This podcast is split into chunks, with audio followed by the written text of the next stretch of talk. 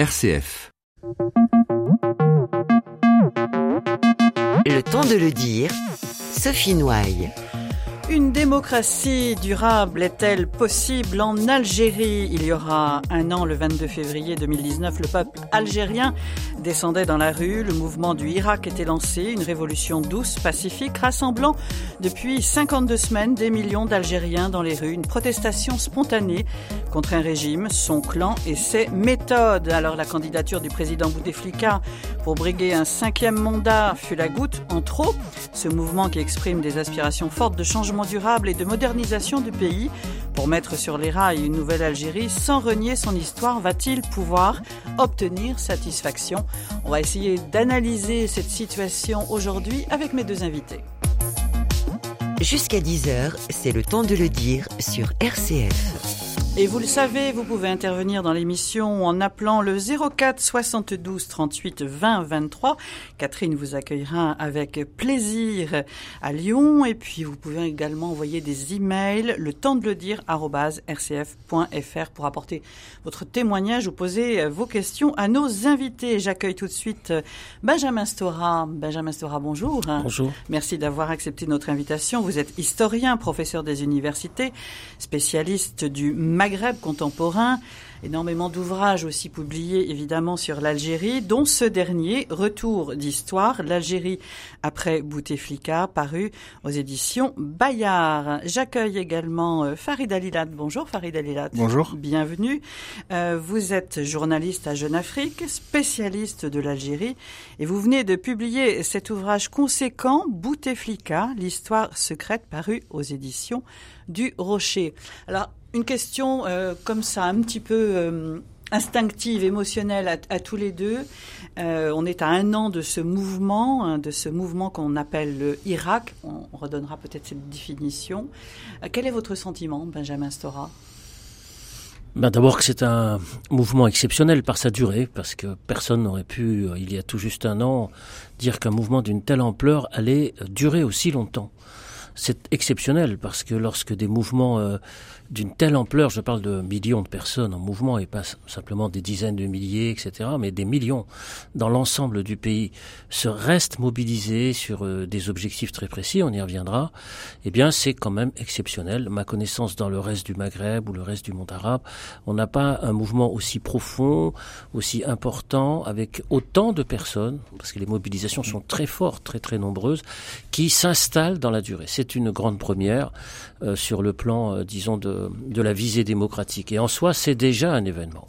Et on le verra, un, un, un mouvement qui est pacifique, jusqu'à maintenant. Tout à fait, un mouvement pacifique, c'est-à-dire ce qu'on a appelé entre guillemets, enfin ce que les journalistes ont appelé le, la révolution du sourire, mais enfin c'est quand même intéressant, je veux dire la façon dont on nomme une, une disons un événement, euh, ce qui fait que là aussi c'est considérable parce qu'on avait pris l'habitude malheureusement que très souvent l'État, l'armée, les forces de l'ordre se mettent à tirer sur les populations civiles, les manifestants, euh, que la répression et l'Algérie elle-même a connu des, des répressions terribles, sanglantes. Or c'est pas le cas, c'est-à-dire que depuis un an il y a eu certes des répressions on y reviendra, mais qui n'ont pas du tout euh, l'importance qu'on a pu connaître dans l'histoire de l'Algérie contemporaine. Farid Alilat, même question. Exceptionnel, euh, inattendu. Moi, j'étais à Alger euh, le jour du meeting du FLN à la coupole du, du 5 juillet, euh, le jour où le FLN euh, a, a, demandé au président de se porter candidat. Et j'étais à Alger le jour où, où, où la présidence avait annoncé la candidature de Bouteflika. Cinquième mandat. Cinquième donc. mandat.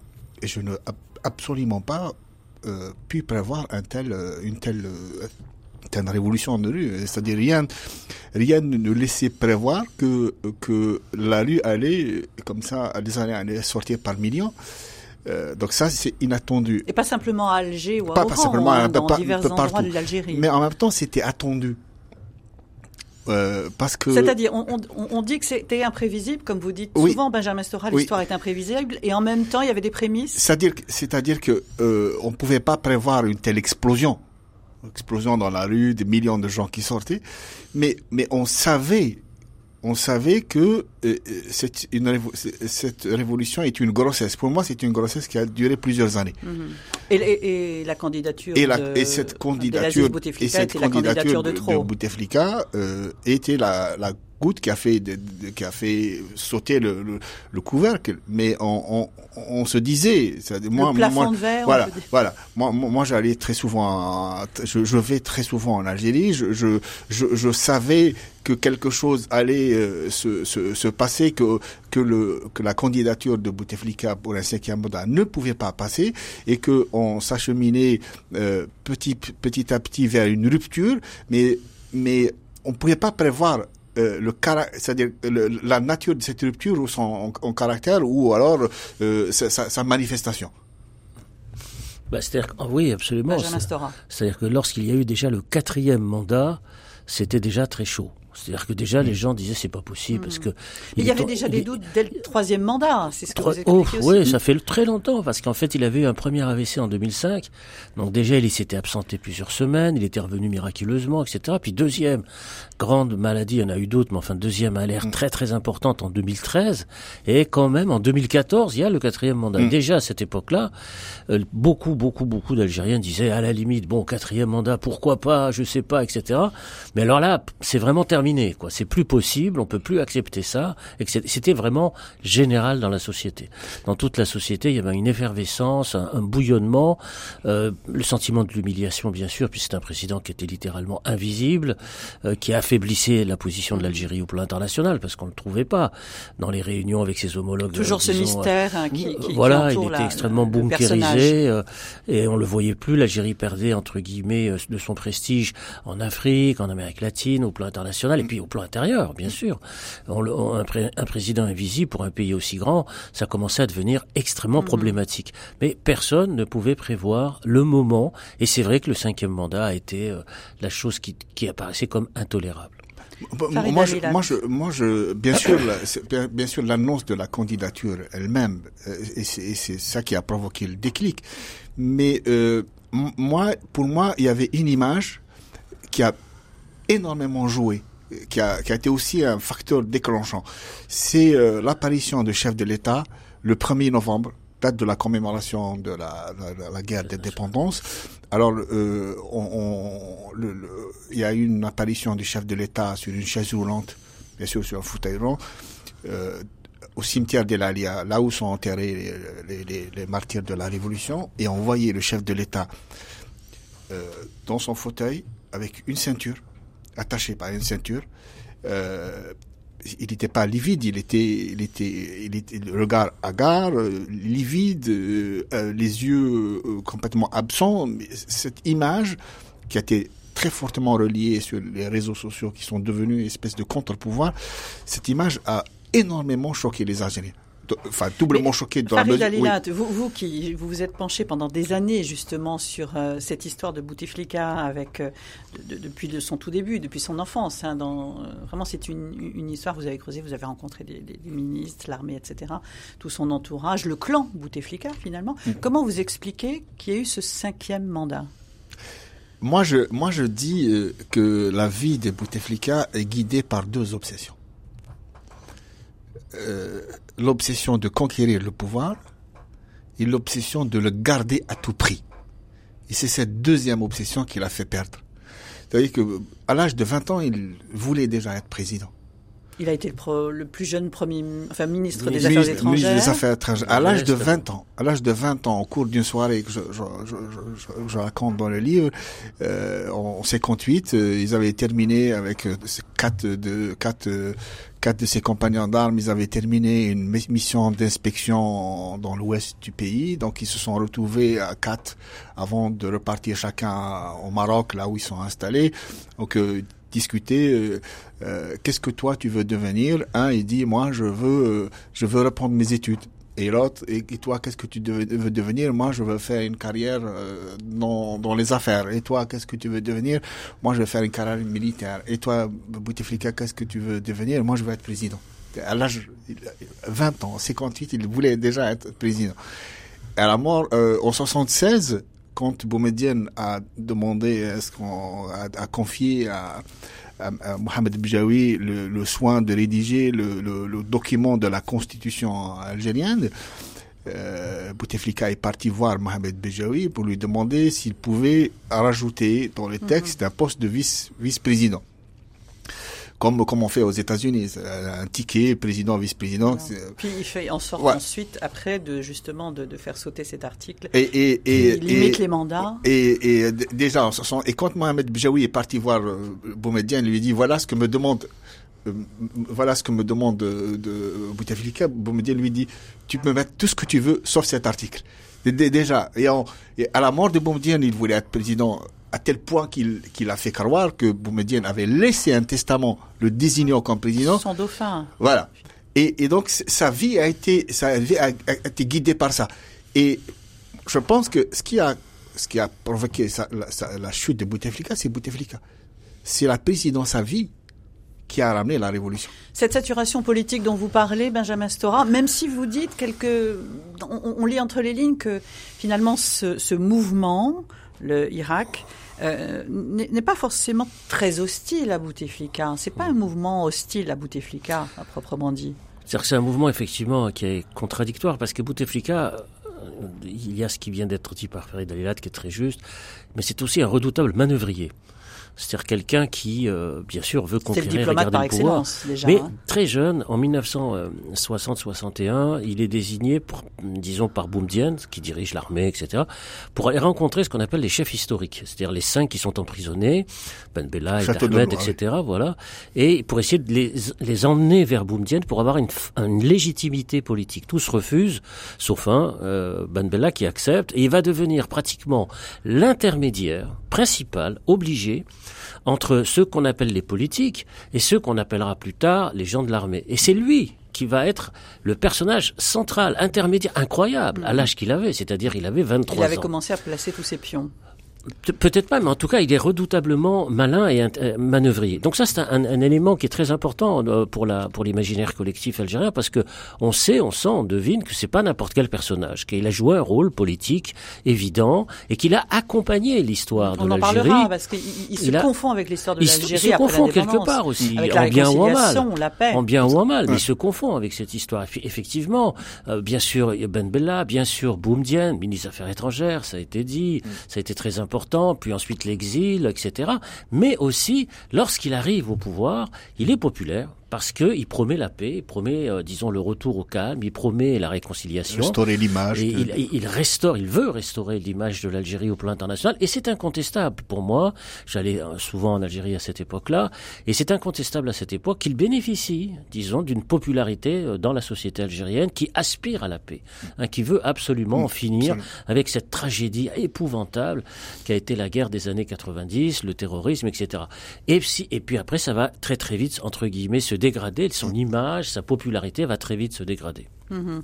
Allez, restez bien avec nous et n'hésitez pas à appeler au 04 72 38 20 23. On se retrouve juste après cette pause musicale.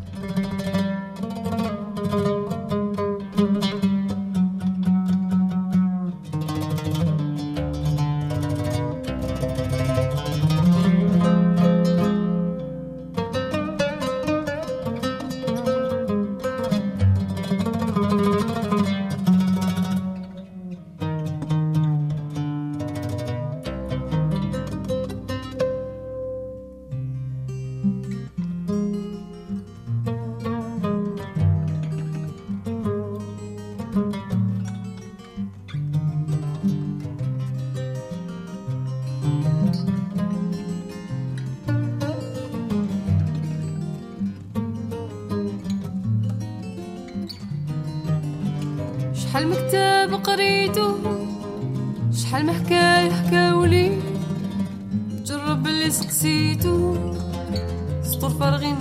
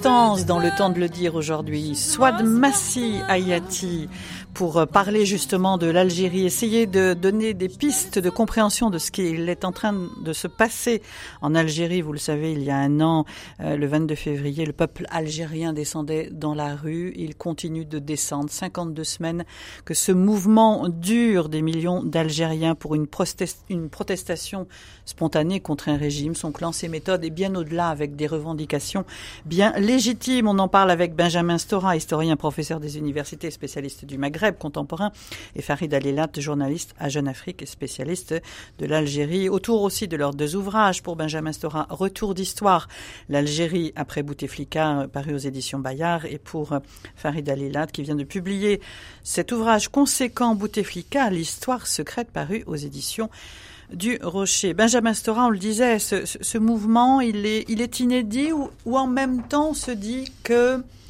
on pense à l'été 62, dans, ses caractéristiques. Il y, a, quelque chose de...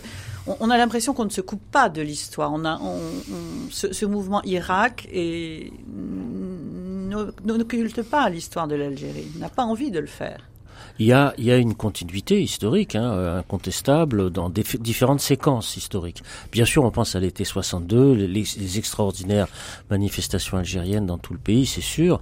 Mais il y a d'autres manifestations en Algérie qui ont eu lieu depuis 62. Bon, je ne vais pas ici toutes les citer, on va pas ici refaire toute l'histoire de l'Algérie, mais il y a eu le printemps berbère en 1980 qui était extrêmement important, la lutte des femmes euh, contre le code de la famille en 1983, bien sûr, les, manifestations les grandes manifestations en 88 qui ont été très importantes, les grandes marches qui ont eu lieu dans, les années 89, 90, etc.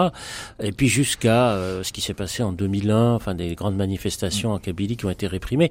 Donc l'Algérie a connu sans cesse des effervescences, des marches, des grandes manifestations, mais aucune peut-être, c'est ça qui fait sa singularité, sa particularité, aucune peut-être n'avait connu une telle homogénéité nationale, de sorte que j'ai pu utiliser dans mon livre l'expression de vouloir faire nation, c'est-à-dire de pas jouer une région plutôt qu'une autre, ou plutôt d'essayer de refuser le, séparatisme politique, la dislocation politique, les manifestants d'un bout à l'autre du pays n'ont cesse, n'ont eu cesse, disons, d'essayer de, combattre cette volonté de séparatisme, c'est-à-dire de, de, dislocation nationale.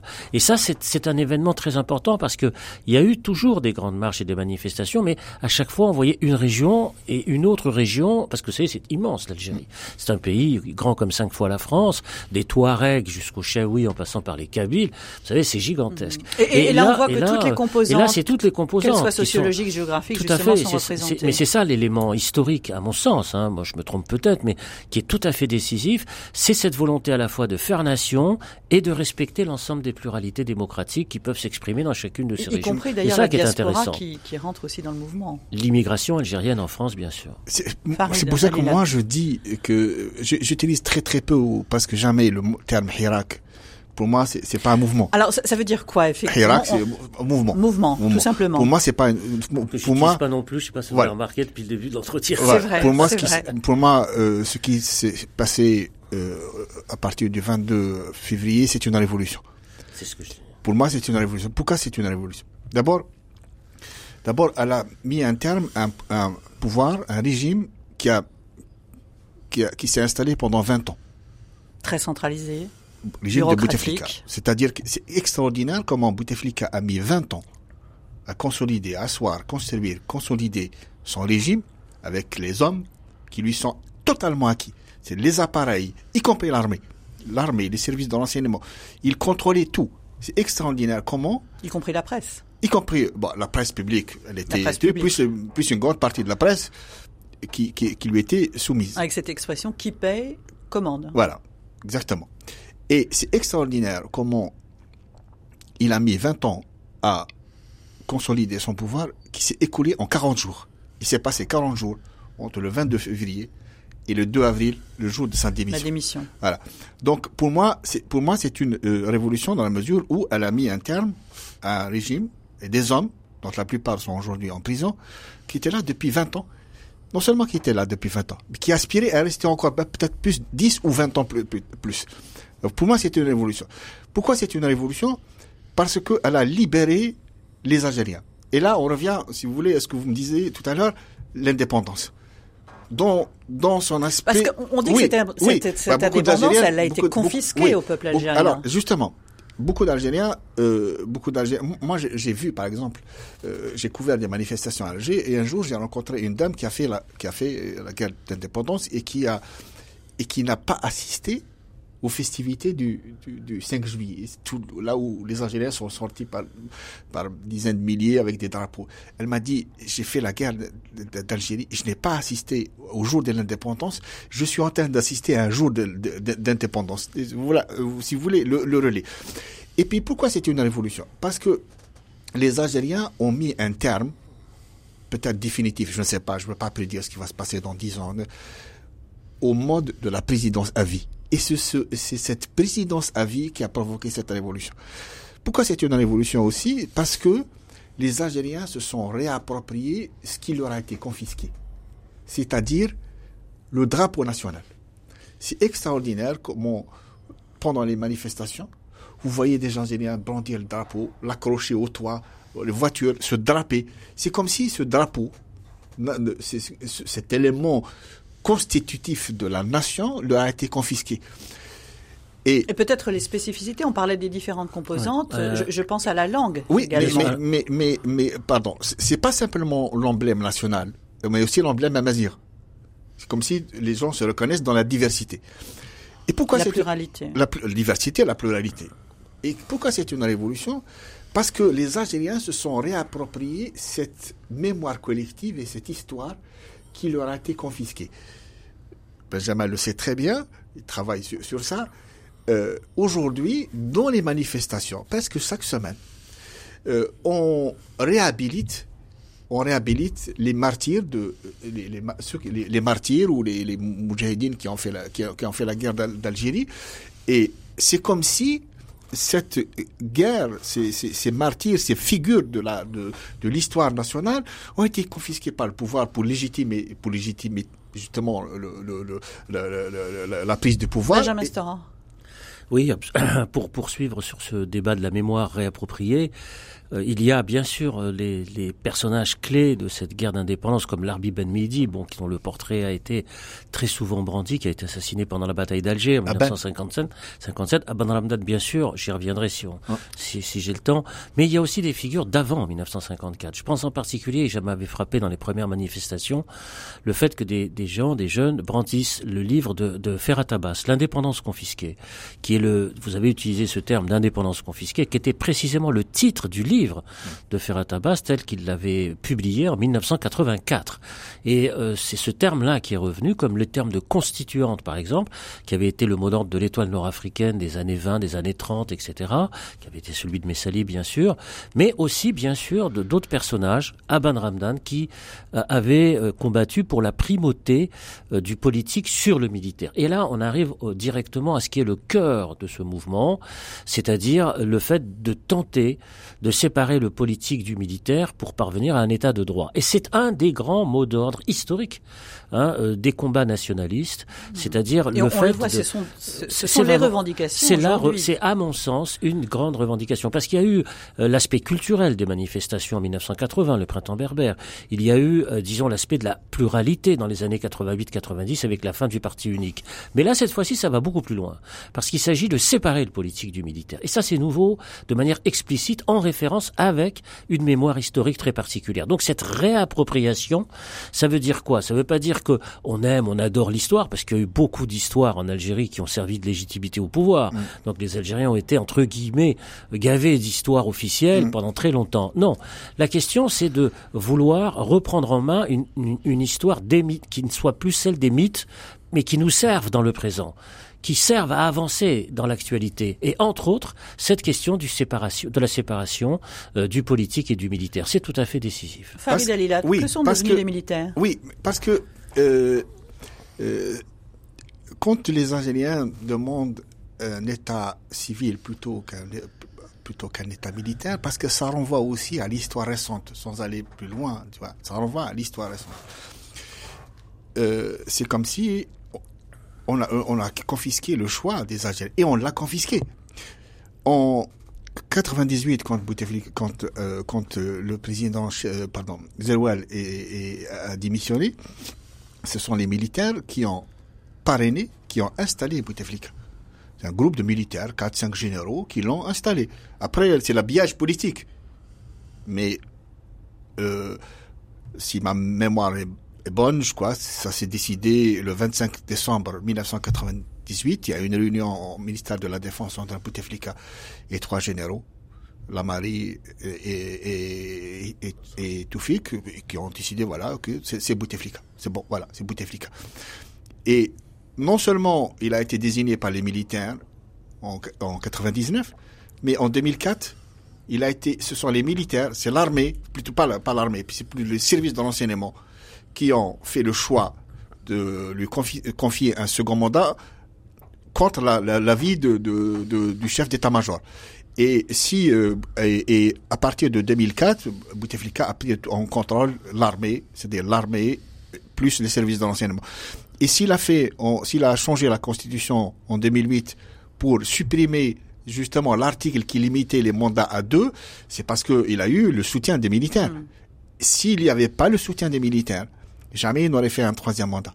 Et en 2014, quand il a fait un, un quatrième mandat, malgré son AVC, malgré son état de santé, c'est, il a, il l'a fait avec l'appui des militaires.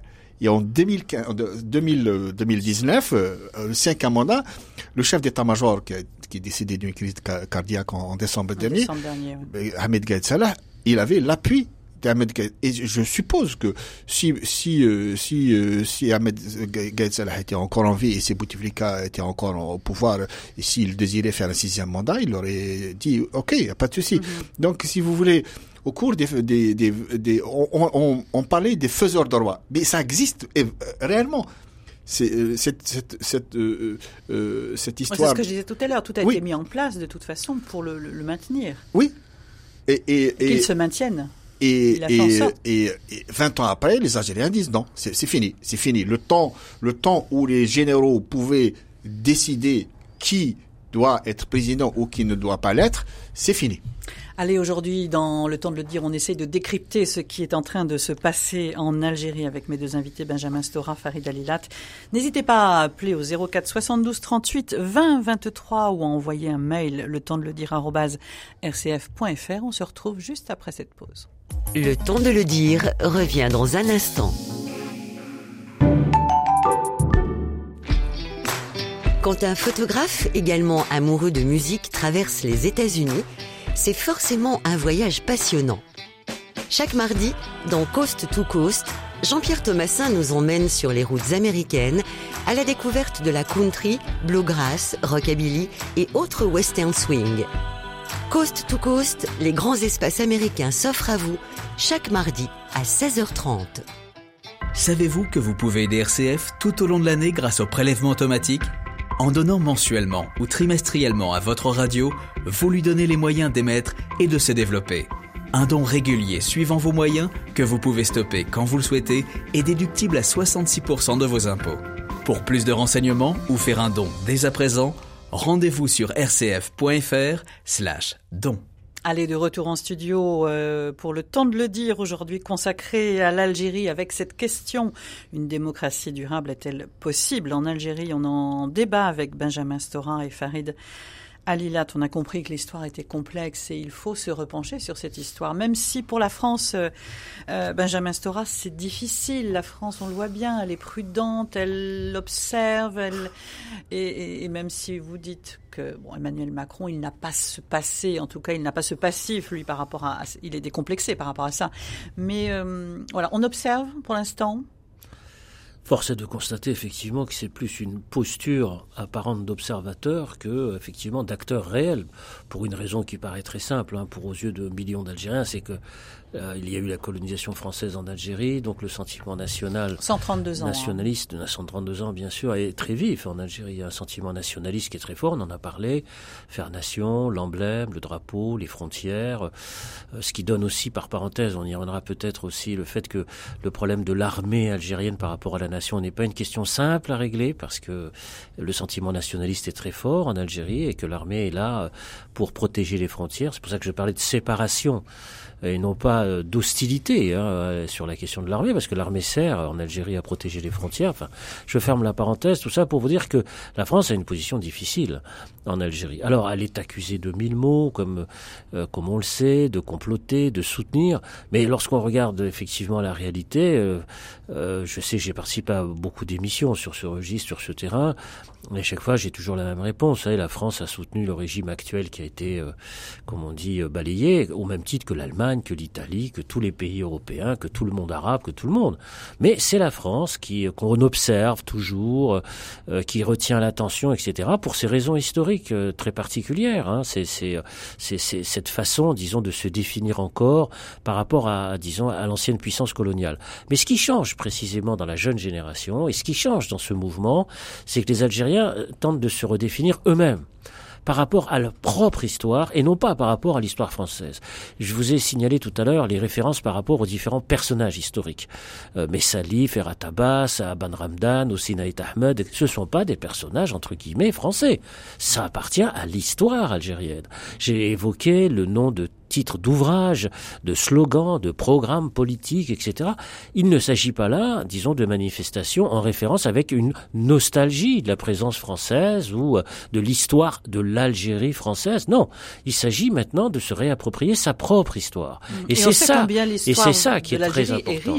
et elle est très riche parce que il y a le problème des Berbères, il y a le problème des minorités, le problème de la langue, le problème euh, du rapport euh, entre hommes et femmes dans cette société, le problème du statut du religieux par rapport aux politiques, la question des hydrocarbures, les questions économiques, le problème du gaz de schiste. Je peux comme ça multiplier à l'infini, la justice. disons la justice, l'appareil d'État, etc.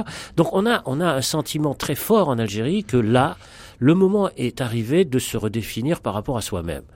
C'est-à-dire que chez beaucoup d'Algériens, c'est très important. La France, c'est un, c'est naturellement quelque chose de, c'est un acteur, un partenaire ou pas, euh, qui a interféré dans l'histoire algérienne de manière violente. Mais le moment est venu de, aussi de savoir où on est, qui on est, à quelle référence on, et par rapport à quelle référence on se situe aujourd'hui. Et je crois que c'est en cela qu'on peut parler d'une véritable révolution. Parce que c'est la révolution de soi-même. C'est-à-dire de faire la révolution par rapport à ce qu'on est nous-mêmes. Et non pas simplement dans des rapports aux autres. Mais euh, parce que l'Algérie aussi ouvre une voie.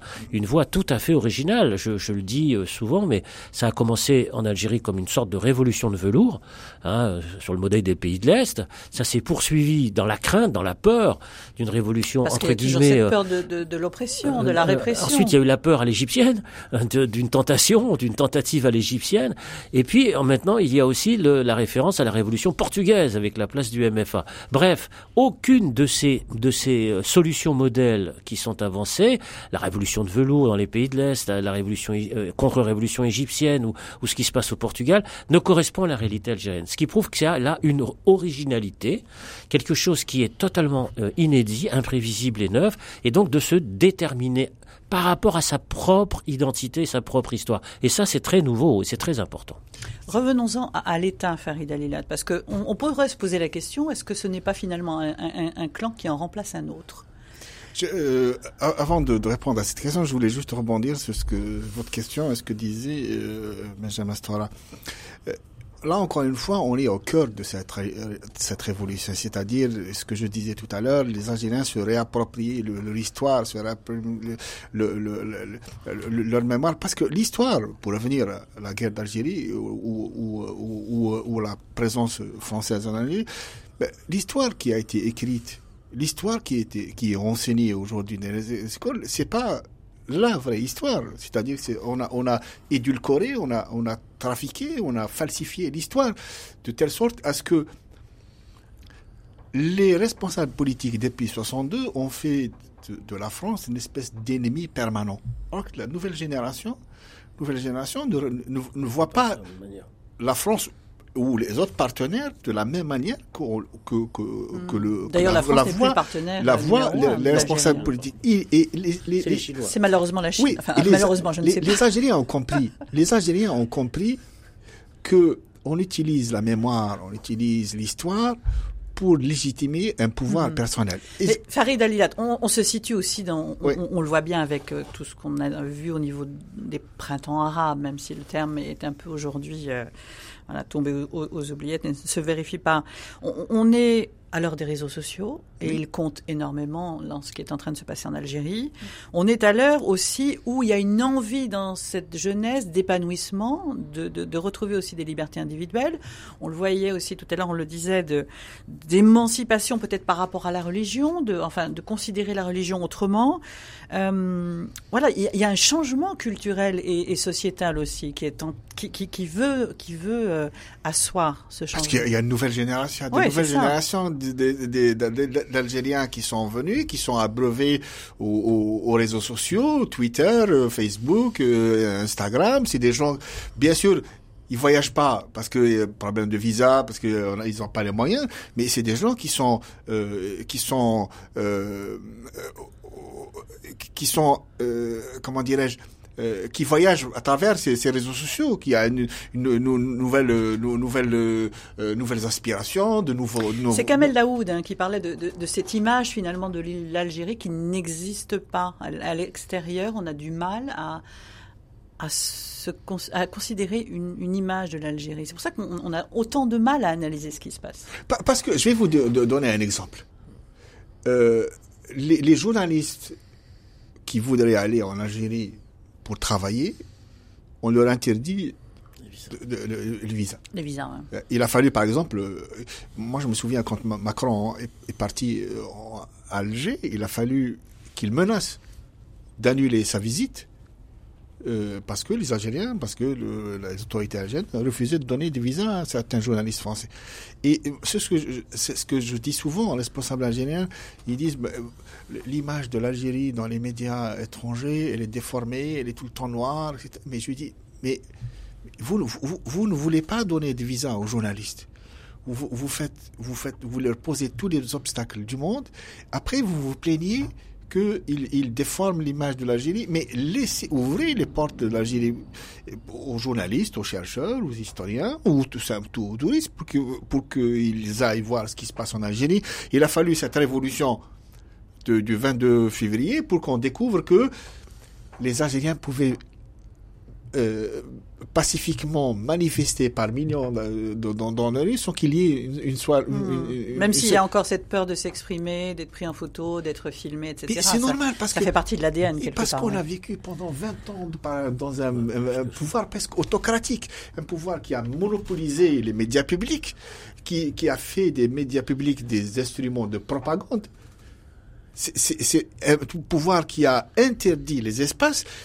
Il- faut savoir qu'à Alger, euh, les manifestations à Alger sont interdites depuis de- 2001, juin 2001. Mhm. Alors ça, ça vient de changer, je crois. Oui, Oui, hein. oui, ça a changé. Il Ça y, a a, il y a une déclaration sur- aujourd'hui, on, on est à- au, au système de la déclaration de manifestation et non plus d'autorisation. hein. Tout à fait. Sur l'image de l'Algérie difficile, il y a effectivement les- la question des visas qui est très importante et qui ne permet pas d'avoir une perception.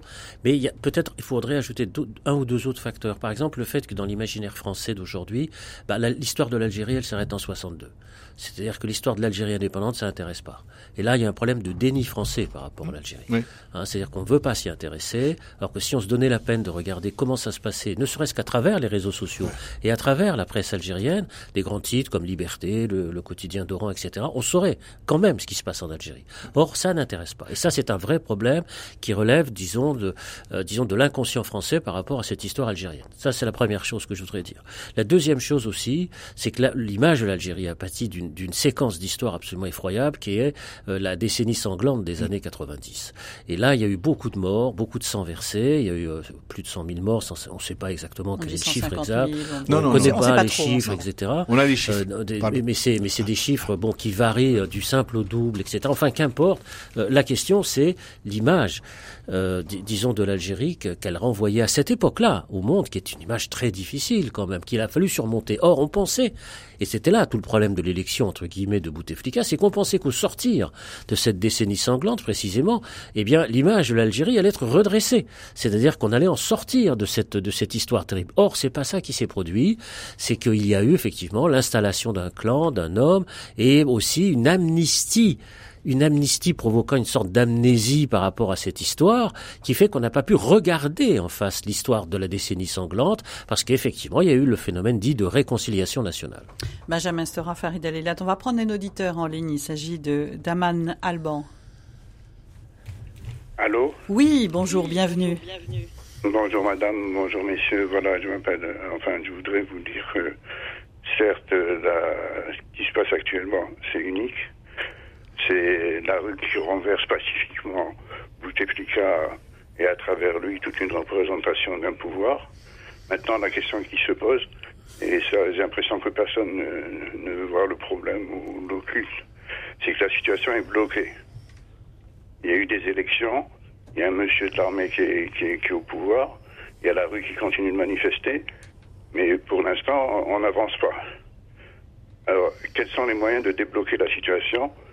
Euh, voilà, pour, de mon point de vue, la situation pour l'instant m'apparaît bloquée et euh, me fait penser qu'aujourd'hui, et ça, dépasse le cas de l'Algérie, que les gouvernements, je pense notamment à la France, entre autres et d'autres pays, que, les gouvernements n'ont plus besoin de, des peuples pour, gouverner. Mhm. Merci beaucoup. Merci Daman Alban pour votre témoignage. Farid Alilat. Je pense qu'il y a un élément central qui va déterminant pour les cinq prochaines années, c'est le déficit de légitimité du président. C'est ça qui va, c'est ça qui constitue, si vous voulez, une impasse aujourd'hui. C'est euh, le nouveau président a été élu euh, par, après une élection massivement contestée, donc il va souffrir pendant tout son mandat de ce déficit. 60% d'abstention. Voilà, de ce déficit, bon, donc de déficit de, de de légitimité et bien sûr déficit de confiance. Benjamin Stora. Il y a, pour poursuivre ce que dit euh, ce que dit Farid, effectivement, il y a le problème de déficit de légitimité qui est incontestable, mais il y a un aspect qui va peser dans les dans les semaines et les mois qui viennent, c'est la crise économique. C'est-à-dire le fait que les caisses se vident progressivement très rapidement. Il y a la baisse des hydrocarbures au plan mondial, qui est très très grave pour l'Algérie. Et ça, ça va. Il y a aussi le fait que beaucoup d'entreprises euh, tournent au ralenti parce que des chefs d'entreprise sont en prison aujourd'hui. C'est les deux effets hein, mm. d'une révolution, hein, comme on peut voir. Et donc, il y a par conséquent euh, le fait que l'Algérie va être rattrapée par une question matérielle la réalité tout simplement, et que le gouvernement en place va devoir prendre ou non des mesures.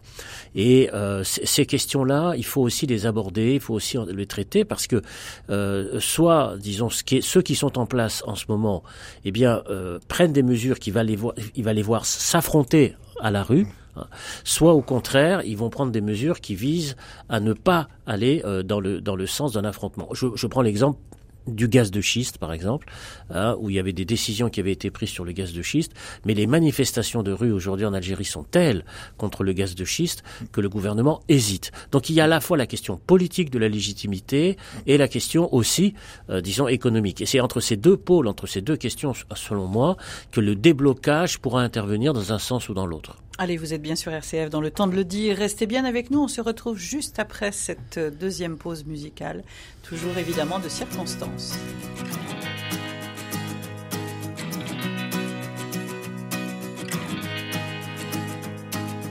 Hello Kitty, bonjour, violente femme.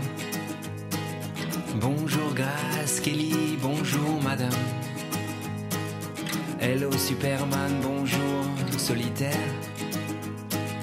Bonjour tous les jours, tout à l'envers.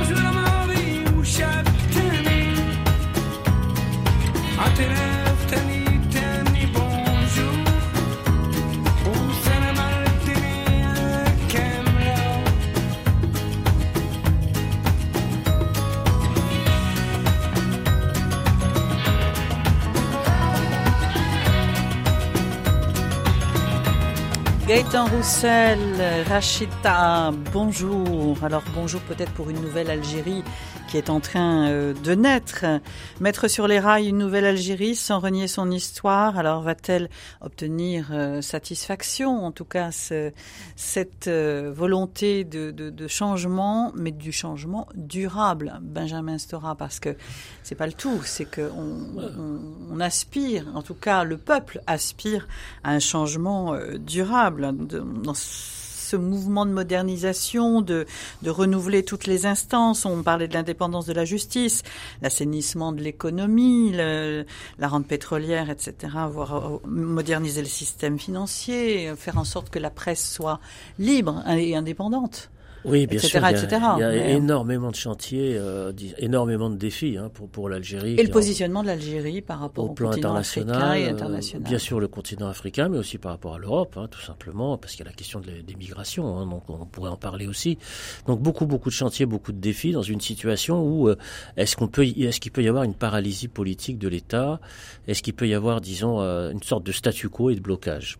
Euh, alors, la première chose, c'est qu'effectivement, les gouvernements, euh, notamment en Algérie, ne peuvent plus agir comme ils le faisaient auparavant, c'est-à-dire sans le peuple, entre guillemets. Ça, c'est très difficile. On voit euh, les hésitations, la fragilité dans les prises de décision aujourd'hui en Algérie, qui fait que, eh bien, ils ne peuvent pas agir comme avant. On voit aussi le fait, tout simplement, ça a été dit, que l'armée n'a pas tiré hein, sur les manifestants. Ça, c'est très important à signaler aussi. Mais en même temps, on peut pas en rester, on peut pas en rester effectivement à cela. Et il y aura, il y a différents scénarios possibles hein, qui peuvent se dessiner. On peut les imaginer. Soit on a, euh, disons, euh, euh, de nouvelles élections, euh, disons en Algérie, avec pourquoi pas de nouveaux candidats, de nouvelles règles du jeu, euh, bon, qui peuvent euh, remettre en piste et en scène un nouveau candidat, une nouvelle présidence. Mais enfin, la présidence, ça me paraît difficile. De nouvelles élections sur des, des députés, renouveler l'Assemblée, qui, qui permettrait effectivement d'aller vers une, une Assemblée constituante, ou alors trouver une solution intermédiaire qui est celle du dégagement de représentants politiques du mouvement On parle lui-même. beaucoup du dégagisme. Euh, oui, mais il peut y avoir des représentants, euh, disons, qui, qui émergent, euh, parce qu'il y a toute une série de mouvements d'opposition qui tentent d'élaborer, de mettre sur pied une plateforme démocratique d'opposition qui permettrait d'engager des concertations, des négociations politiques pour assurer une sorte de continuité.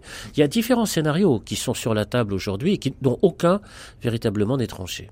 Pa- Parce que, Farid je- parce que- oui, parce que tout est à refaire. Tout, tout, est, tout est à reconstruire. Construire, reconstruire. Et euh, vous imaginez, on sort de 20 ans. 20 ans. Mais, mais je voulais vous poser Oui, la question parce que oui, je suis sûre que oui. bon, tous ceux qui nous écoutent, Oui. y compris moi, je, je- je ne le connais pas, Abdelmajid Tebboune. Oui. Qui est ce personnage? Alors c'est un, Donc c'est le président qui a été élu au mois de Oui, décembre c'est c'est un véritable commis de l'État. Voilà. C'est quelqu'un qui a fait toutes ses classes, euh, enfin, euh, l'ensemble de, une bonne partie de sa carrière dans le préfectoral.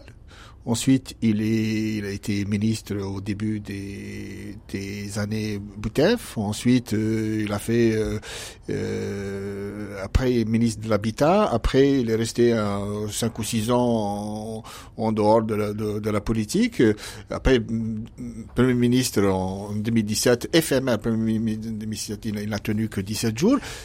C'est un donc on peut, il est, on, on le compte comme un, comme un homme du système et c'est un homme du système proche de, de Bouteflika. Il était très très proche de, de Donc le clan Bouteflika. est toujours là.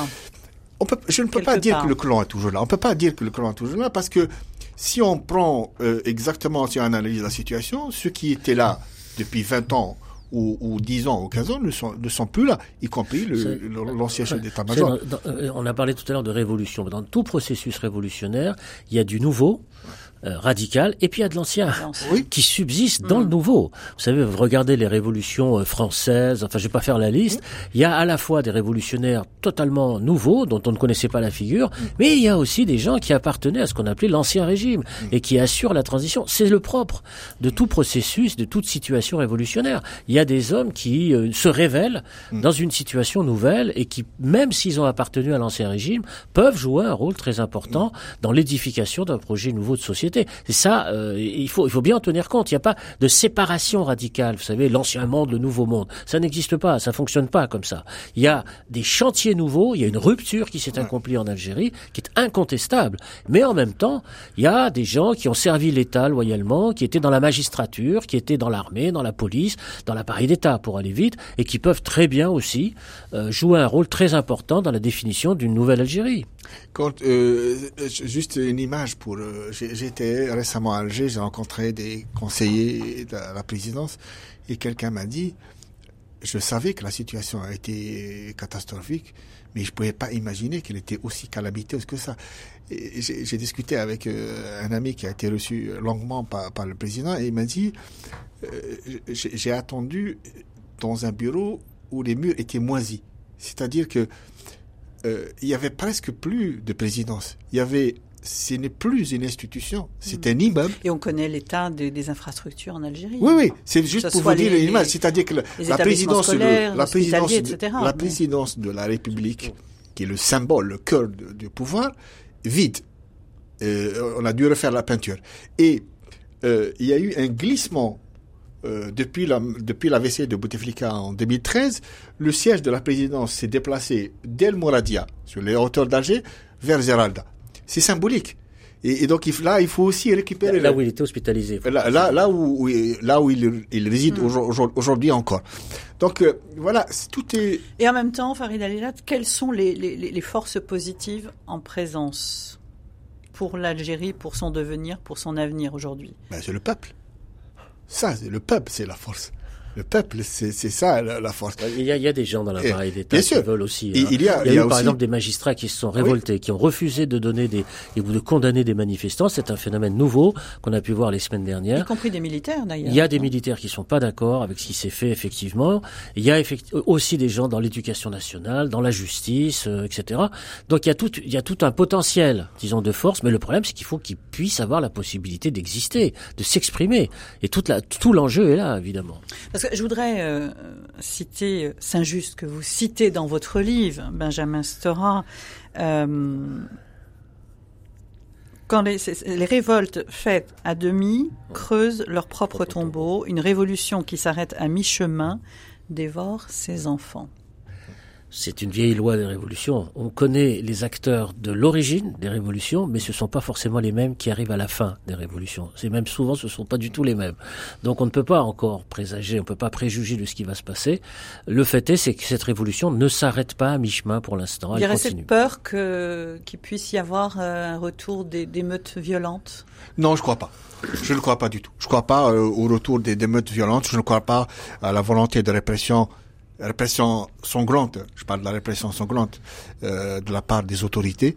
Euh, ce que, ce que euh, là où le nouveau président est attendu, là où il doit faire quelque chose, sans parler de ce qui va se passer à moyen terme ou à long terme, il est attendu sur deux choses très importantes c'est la libération des, prisonniers de délits d'opinion. Je parle pas de prisonniers politiques, mais de délits d'opinion. Ceux qui ont été emprisonnés parce qu'ils ont manifesté ou parce qu'ils ont brandi l'emblème berbère ou parce qu'ils ont critiqué l'ancien chef d'état-major de l'armée.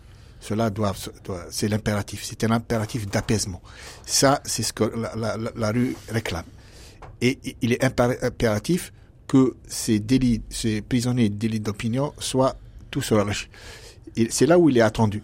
Oh, Il peut, il peut restaurer un début de confiance. Il peut donner des gages de bonne volonté en libérant euh, ces prisonniers. Ou, voilà. Le deuxième, euh, deuxième euh, euh, élément où il est attendu, c'est la libération de l'espace médiatique. Ouvrir l'espace médiatique. Parce que pendant 20 ans, les médias publics sont devenus des instruments de propagande pour le seul service de Bouteflika et de son clan. Et, il faut ouvrir ces médias qui appartiennent au public, qui appartiennent aux Algériens. Il faut que, il faut que, euh, il faut que la classe politique, l'opposition, la société civile puissent s'exprimer dans ces médias. Il ne doit pas être au, seul service du pouvoir. La troisième chose, il faut libérer les espaces publics, permettre aux Algériens de, de, de, de, tenir des meetings dans des salles, dans, des, dans, dans, des, dans la rue. Ou, Et on a vu, hein, c'est dimanche dernier, la difficulté d'ailleurs de tenir une conférence de presse. Hein, voilà, pour, euh, c'est manifestation qui va avoir lieu le 20, 20 février. C'est là où le nouveau président est attendu. Au-delà, au-delà, bien sûr, des questions économiques et politiques. Merci à tous les deux. Alors, pour aller plus loin, il faut évidemment lire vos ouvrages. Benjamin Stora, Retour d'histoire, l'Algérie après Bouteflika aux éditions Bayard. Et pour mieux comprendre justement euh, toutes ces dernières années jusqu'à ce mouvement Bouteflika, l'histoire secrète par Farid Alilat aux éditions du Rocher. Merci à tous les deux. Merci.